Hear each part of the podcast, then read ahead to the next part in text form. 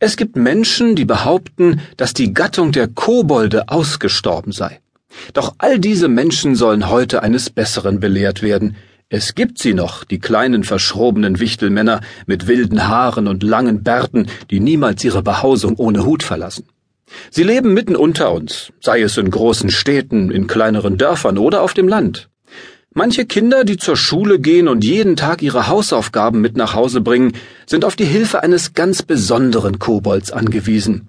Einen, dessen Spezialität Worte und Buchstaben sind und der in Verzückung gerät, wenn Kinder diese auch aufschreiben und richtig buchstabieren können. Wisst ihr, von wem ich spreche? Die Rede ist von Friedel, dem Hausaufgabenwichtel.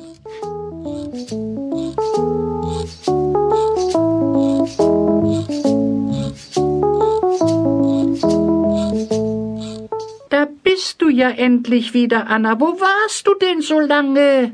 Na, du kommst aber jetzt auch jeden Tag früher. Ich war noch in der Schule. Heute war's entsetzlich blöde dort. Wieso? Was war denn da los? Hm? Wir waren heute im Unterricht zu laut und da ist Herr Dose extrem sauer geworden. Und zur Strafe will er morgen mit uns ein Diktat schreiben. Ich muss heute also schon wieder büffeln. Wie schön. Ich bin entzückt. Wie gut, dass ich heute zu dir gekommen bin. Soll ich gleich anfangen? Hm? Ja, du bist ja schon ganz zappelig.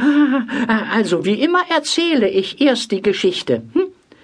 Wir feiern morgen in unserem Klassenzimmer ein Klassenfest. Dafür habe ich mir ein neues Kleid gekauft. Wenn ich es anhabe, hüpfe ich herum. Aber ich gehe nicht in den Garten mein Kleid soll nicht schmutzig werden. Wenn ich mir noch ein Tischtuch um den Kopf binde, sehe ich aus wie eine Prinzessin. Schön wär's, wenn wir morgen ein Fest feierten. Aber wir schreiben stattdessen ein Diktat. Ja, wir jetzt auch. Also. Wir feiern morgen in unserem Klassenzimmer. Wir feiern morgen in unserem Klassenzimmer ein Klassenfest. In unserem Klassenzimmer ein Klassenfest. Mhm. Punkt.